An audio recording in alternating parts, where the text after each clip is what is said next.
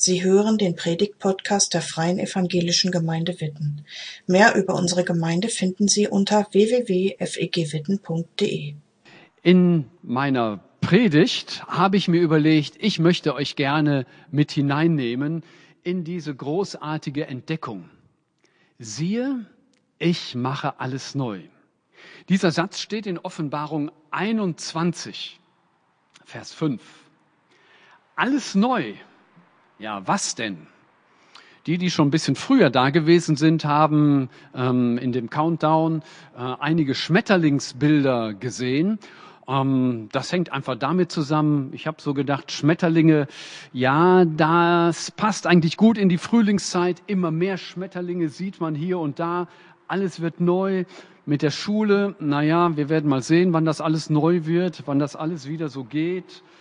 Ähm, neu Frühlingszeit ist Nachwuchszeit für Tiere. Überhaupt das als Stichwort zu nehmen. Mir fällt auf, dass Menschen immer wieder von Tieren reden. Also ähm, nicht nur über Tiere, sondern gewissermaßen mit Tieren. Was meine ich? Da sagt mal also einer zum Beispiel, Mensch, bist du ein Schaf. Oder der ist ja ganz schön auf den Hund gekommen. Oder eine andere Formulierung, Mensch, da haben wir noch mal Schwein gehabt. Oder das ist besonders schön, hallo mein Täubchen. Ähm, manche Erkenntnisse sind dabei ganz nett, nicht zu verachten, aber andere sind dann doch eher oberflächlich.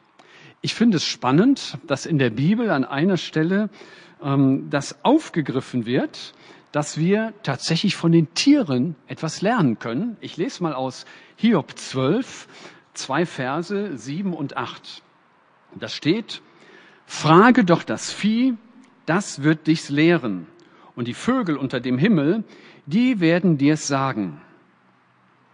Und die Fische im Meer, die werden dir's erzählen. Offensichtlich tut es gut, dass wir uns mit der Schöpfung beschäftigen, um einige Dinge neu auch zu entdecken. Das wollen wir heute auch tun und jetzt könnt ihr euch wahrscheinlich schon denken, warum am Anfang die Schmetterlinge da gewesen sind. Das Tier, mit dem wir uns heute beschäftigen, ist tatsächlich ein Schmetterling.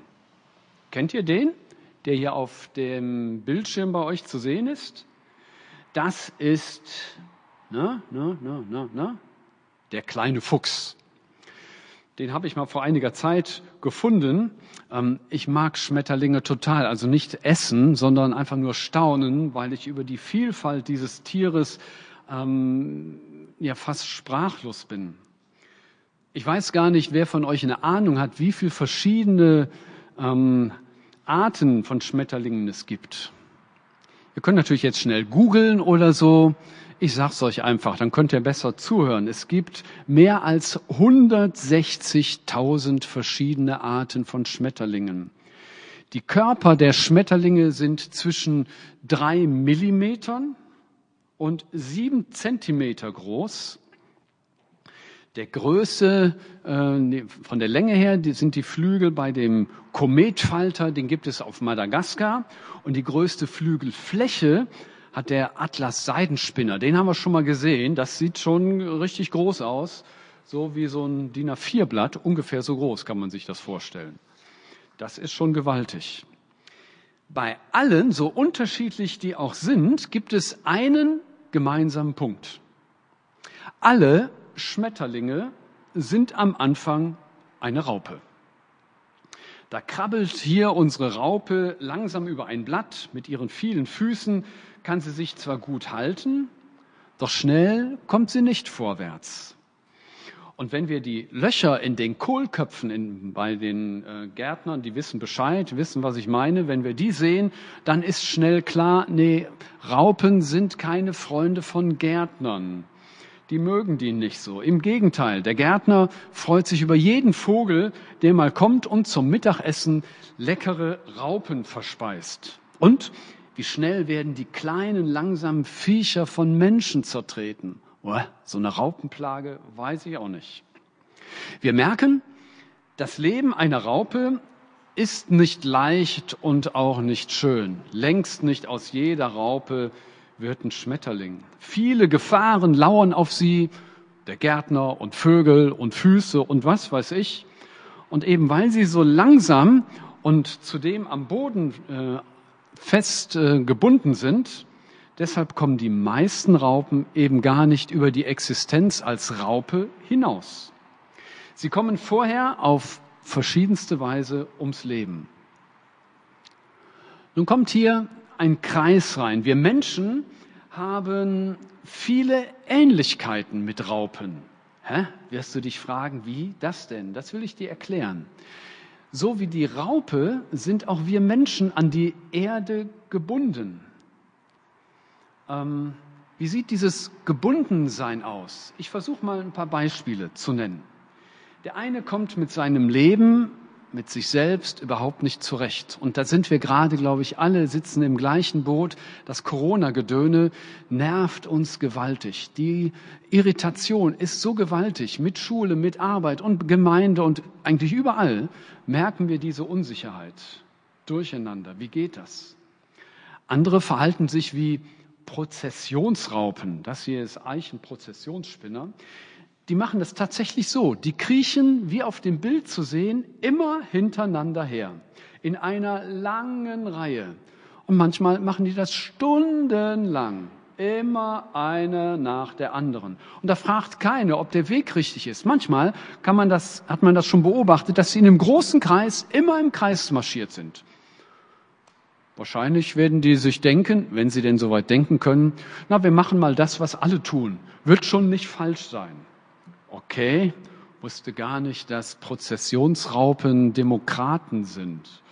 Okay, wieder unsere Raupe hier. Andere meinen, Hauptsache, ich habe meine Ruhe und mir geht's gut. Könnte ja auch eine Sache sein. Wir hängen fest an diesem Gedanken, Hauptsache, mir geht es gut und ich habe meine Ruhe. Die Rechte von Menschen, von anderen Menschen sind dann nur noch zweitrangig. Hauptsache, mir geht's gut. Das könnte so ein Gebundensein bedeuten. Und manche haben sich so sehr an die Erde gebunden, dass sie Gott einfach abstreiten. Schließlich hat man ja alles im Griff. Nun, die Frage möchte ich einfach mal weitergeben. Haben wir wirklich alles im Griff? Wahrscheinlich die letzten Monate, das letzte Jahr macht das nur zu deutlich, haben wir überhaupt nicht. Wir probieren an allen Ecken und Kanten da irgendwie was hinzukriegen. Große Fragen tauchen auf. Wie geht das weiter? Und spielt Gott dabei eine Rolle? An vielen Stellen nicht. Menschen versuchen alles selbst in die Hand zu nehmen und alles selber fertig zu kriegen. Manche Probleme und Fehler in der eigenen Ansicht werden da aber ganz schnell auf Seite geschoben. Hauptsache, ich habe Recht. Das ist so ein bisschen das, was ich meine, gebunden wie eine Raupe. Ja, das sind wir Menschen. Gottes Wort, die Bibel gebraucht für diese Bindung ein Wort, das heißt Sünde. Also mich fasziniert dieser Begriff. Martin Luther hat in, der, in seiner Bibelübersetzung ähm, an Sund gedacht. Zwischen Fehmarn, der Insel, und dem Festland Schleswig-Holstein ist der Fehmarn Sund. Das, was zwischen der Insel und dem Festland liegt, das ist Sund. Und deswegen hat Luther Sünde übersetzt. Das, was zwischen uns und Gott liegt, das ist Sünde. Alles, was Trennung von Gott zeigt, ist Sünde. Wir Menschen sind, so kann man es eigentlich sagen, an die Sünde gebunden. Aber ich will dabei nicht stehen bleiben, sondern will schnell weitergehen. Ähm, okay, den hätte ich noch machen müssen. Das ist viel besser, der Schmetterling. Ähm, eine Raupe bleibt nicht immer eine Raupe. Nach Gottes Schöpfungsplan soll eben aus der Raupe ein schöner, farbiger Schmetterling werden. Meistens sind sie farbig und schön und bunt. Das fasziniert mich eben daran. Das Großartige, er ist nicht mehr gebunden an die Erde und an das Kohlblatt und was weiß ich, was Raupen so gerne mögen. Mit seinen beiden Flügelpaaren, wusstet ihr, dass Schmetterlinge zwei Flügelpaare haben? Sieht man meistens nicht so, weil die genau aufeinander abgestimmt sind.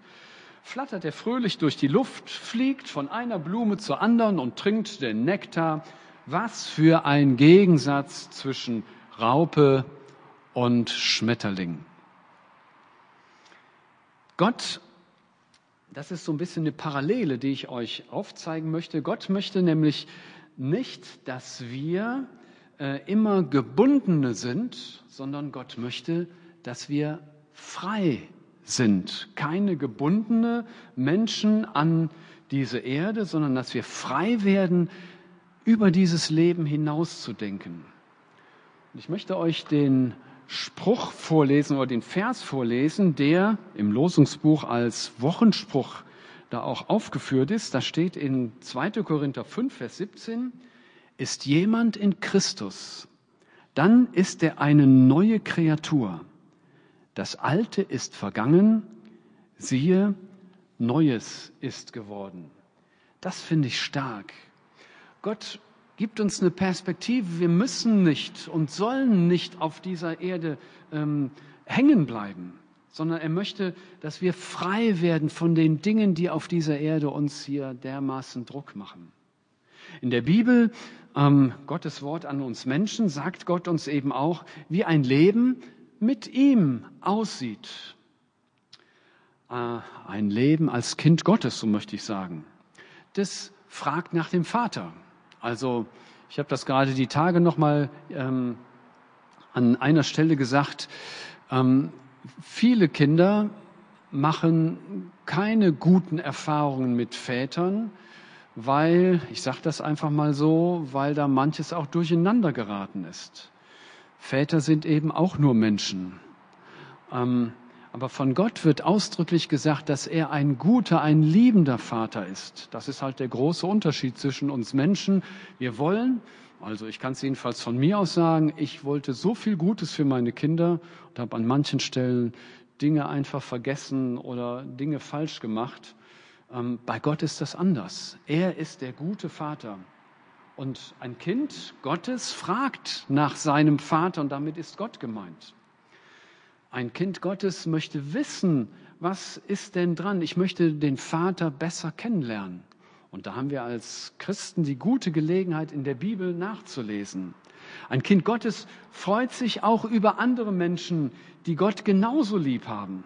Und was ist das gut, als Gemeinde etwas zu unternehmen, auch in dieser ziemlich chaotischen Corona-Zeit? Ich finde es gut, will das gerade mal so sagen, einfach mal ein Hinweis an die Technik. Ich habe noch nie einen Gottesdienst so lange vorbereitet und geplant wie diesen äh, Gottesdienst. Man glaubt das nicht, was da dran hängt. Also an dieser Stelle von meiner Seite mal an die unsichtbare Technik im Hintergrund. Ich finde es richtig gut. Danke, dass ihr das für die Gemeinde hier so tut und initiiert. Ähm, es ist gut, mit Menschen zusammen zu sein, die auch Jesus, den lebendigen Gott, kennenlernen. Wir dürfen mit diesem Gott reden. Ein Kind Gottes möchte tun, was Gott will. Warum? Das geschieht, weil ein Kind genau das möchte, nicht weil es das tun muss. Mit Gott zusammen zu sein ist kein Druck. Das ist das, was ich dir deutlich machen möchte. Dabei wird es auch Pleiten geben. Ähm, ich kriege das manches Mal mit, wenn Kinder fragen, ähm, wenn ich jetzt Christ bin, darf ich dann nichts mehr falsch machen? Na, das ist eine Frage. Dann werde ich ganz schnell sagen, weißt du was, äh, nimm dir diesen Druck weg. Wir werden alle immer wieder Dinge falsch machen, die nicht gut sind. Aber das Gute ist ja, dass wir nicht dabei stehen bleiben müssen, sondern dass es anders werden kann. In Sprüche 24, Vers 16 steht dazu, das lese ich uns auch nochmal vor, Sprüche 24, 16, ein Gerechter, damit ist der gemeint, der zu Gott gehört, fällt siebenmal. Also, da steht es deutlich drin, fällt nicht nur einmal auf die Nase, sondern immer wieder. Die Zahl sieben ist oft ein Hinweis darauf, immer wieder. Und er steht wieder auf. Das ist großartig. Aber die Gottlosen versinken im Unglück. Gott sagt uns, in Römer 6 kann man das nachlesen, dass ein Kind Gottes jetzt so leben kann und soll, wie es für ein neues Leben bestimmt ist. Eben wie bei dem Schmetterling, der vorher eine Raupe war. Wenn man die beiden nebeneinander sieht, kommt man nicht auf die Idee, dass die irgendwie zusammengehören. Geht gar nicht. Eine Raupe lebt immer nur als Raupe, ein Schmetterling immer nur als Schmetterling. Und ein Mensch ohne Gott lebt gottlos. Ein Mensch mit Gott lebt nach göttlichen Werten. Und das wird noch mehr im Lebensalltag deutlich als in den Worten, als im Reden. Jesus sagte mal, an ihren Früchten werde er sie erkennen. Und wer meine Rede hört und tut. Also ich möchte dich einladen, dich genau daran zu orientieren, was Gott in seinem Wort sagt. Nun aber eine spannende Frage. Jetzt kommt Punkt drei. Ich habe von Raupen geredet, ich habe vom Schmetterling geredet. Wie aber wird aus einer Raupe ein Schmetterling?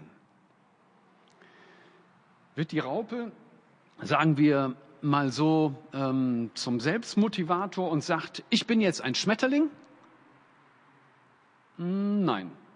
Oder macht sie einen Flugkurs mir fällt da so die Geschichte aus der griechischen Mythologie ein. Daedalus und Ikaros, der wollte auch fliegen und hat sich dann irgendwie Flügel mit Wachs dran gemacht und dann flog er und dann ist er zu nah an die Sonne gekommen. Batsch, hat die Sonne den Wachs geschmolzen.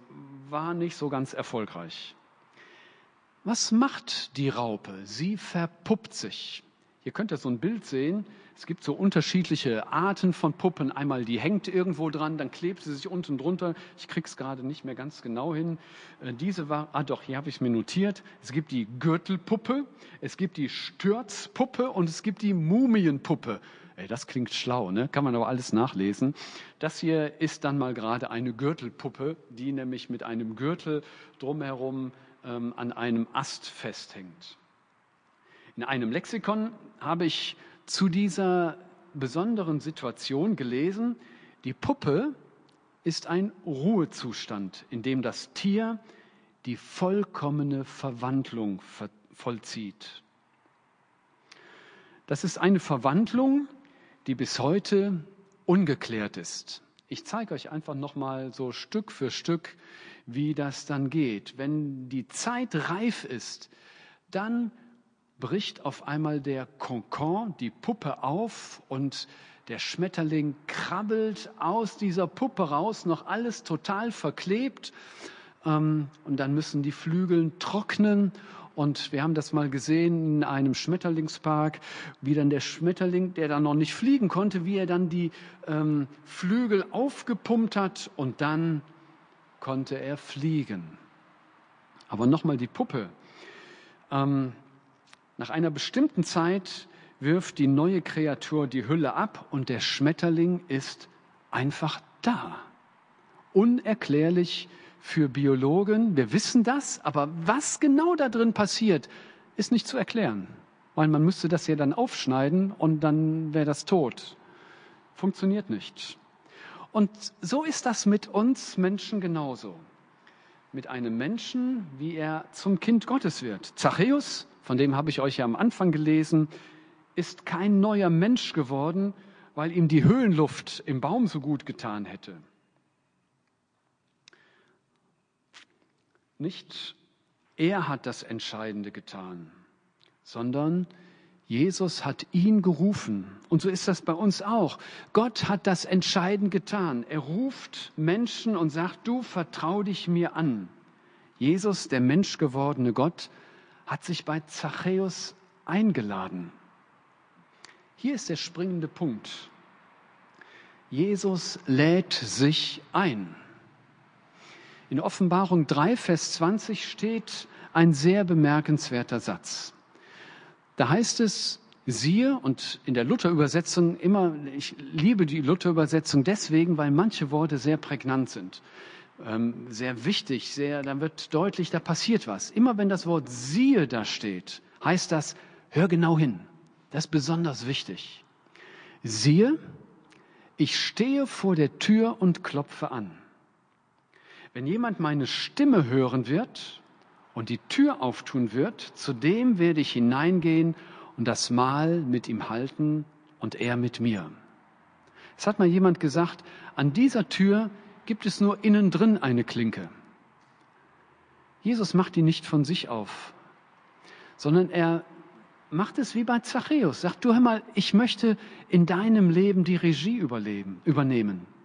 Du darfst mir vertrauen. Vertrau dich mir an, dass ich es gut mit dir mache. Jesus kann das sagen. Nicht, weil er uns moralisch besser machen will, sondern es ist ganz anders. Das neue Leben, dafür hat Jesus gesorgt. Ich habe ganz am Anfang gesagt, dass die Raupen äh, gebunden sind an die Erde und bei uns Menschen ist es so, wir sind eigentlich gebunden an die Sünde. Das, was uns von Gott trennt. Wie kommen wir aus diesem Problem raus? Dieses Kreuz, das haben wir irgendwo mal auf einem Aussichtspunkt in der Nähe von Freiburg gesehen, dachte ich, das macht es deutlich. Über dieser Stadt steht dieses große Kreuz. Das Kreuz als Symbol dafür, dass Jesus die Strafe für alle Schuld, für alle Sünde getragen hat. Das ist der Weg.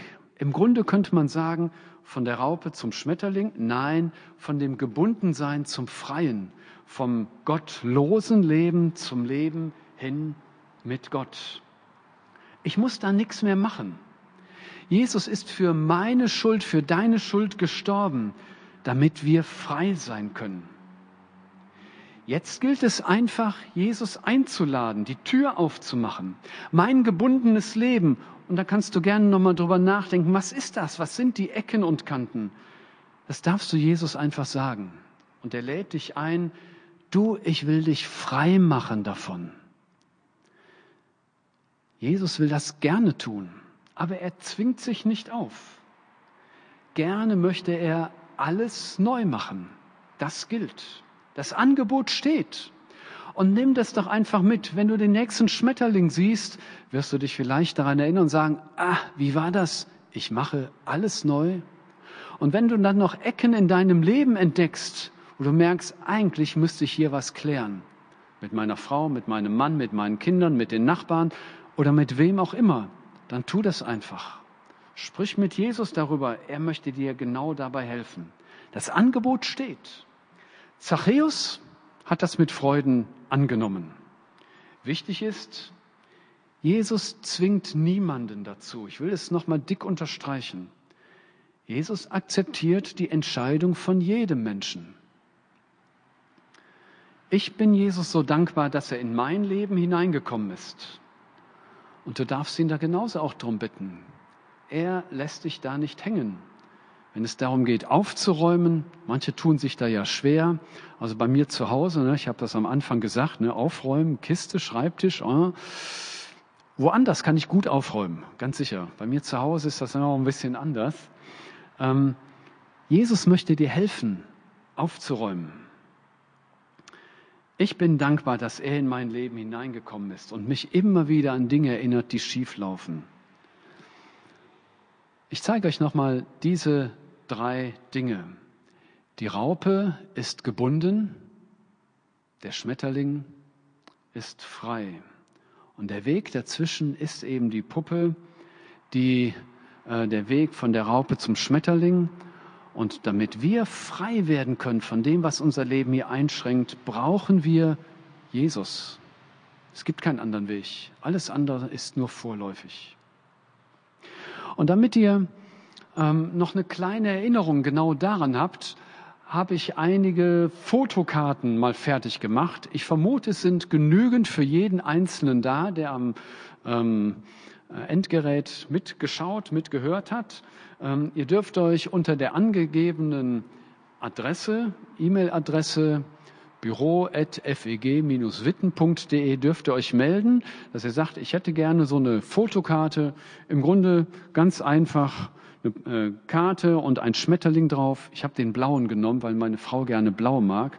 Und da unten drunter steht dieser eine Satz, Gott sagt, siehe, ich mache alles neu.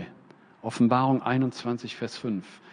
Also herzliche Einladung dazu. Und Margarete hat am Anfang ja schon gesagt, wenn du sagst, okay, das wäre noch gute Kombination mit dem Heft, mit dem Flocksheft, sagt es einfach, schreibt es damit rein und dann kriegt ihr das, wie auf welchem Weg auch immer, per Post oder in Briefkasten, kriegt ihr das dann ähm, zugesandt oder weitergegeben.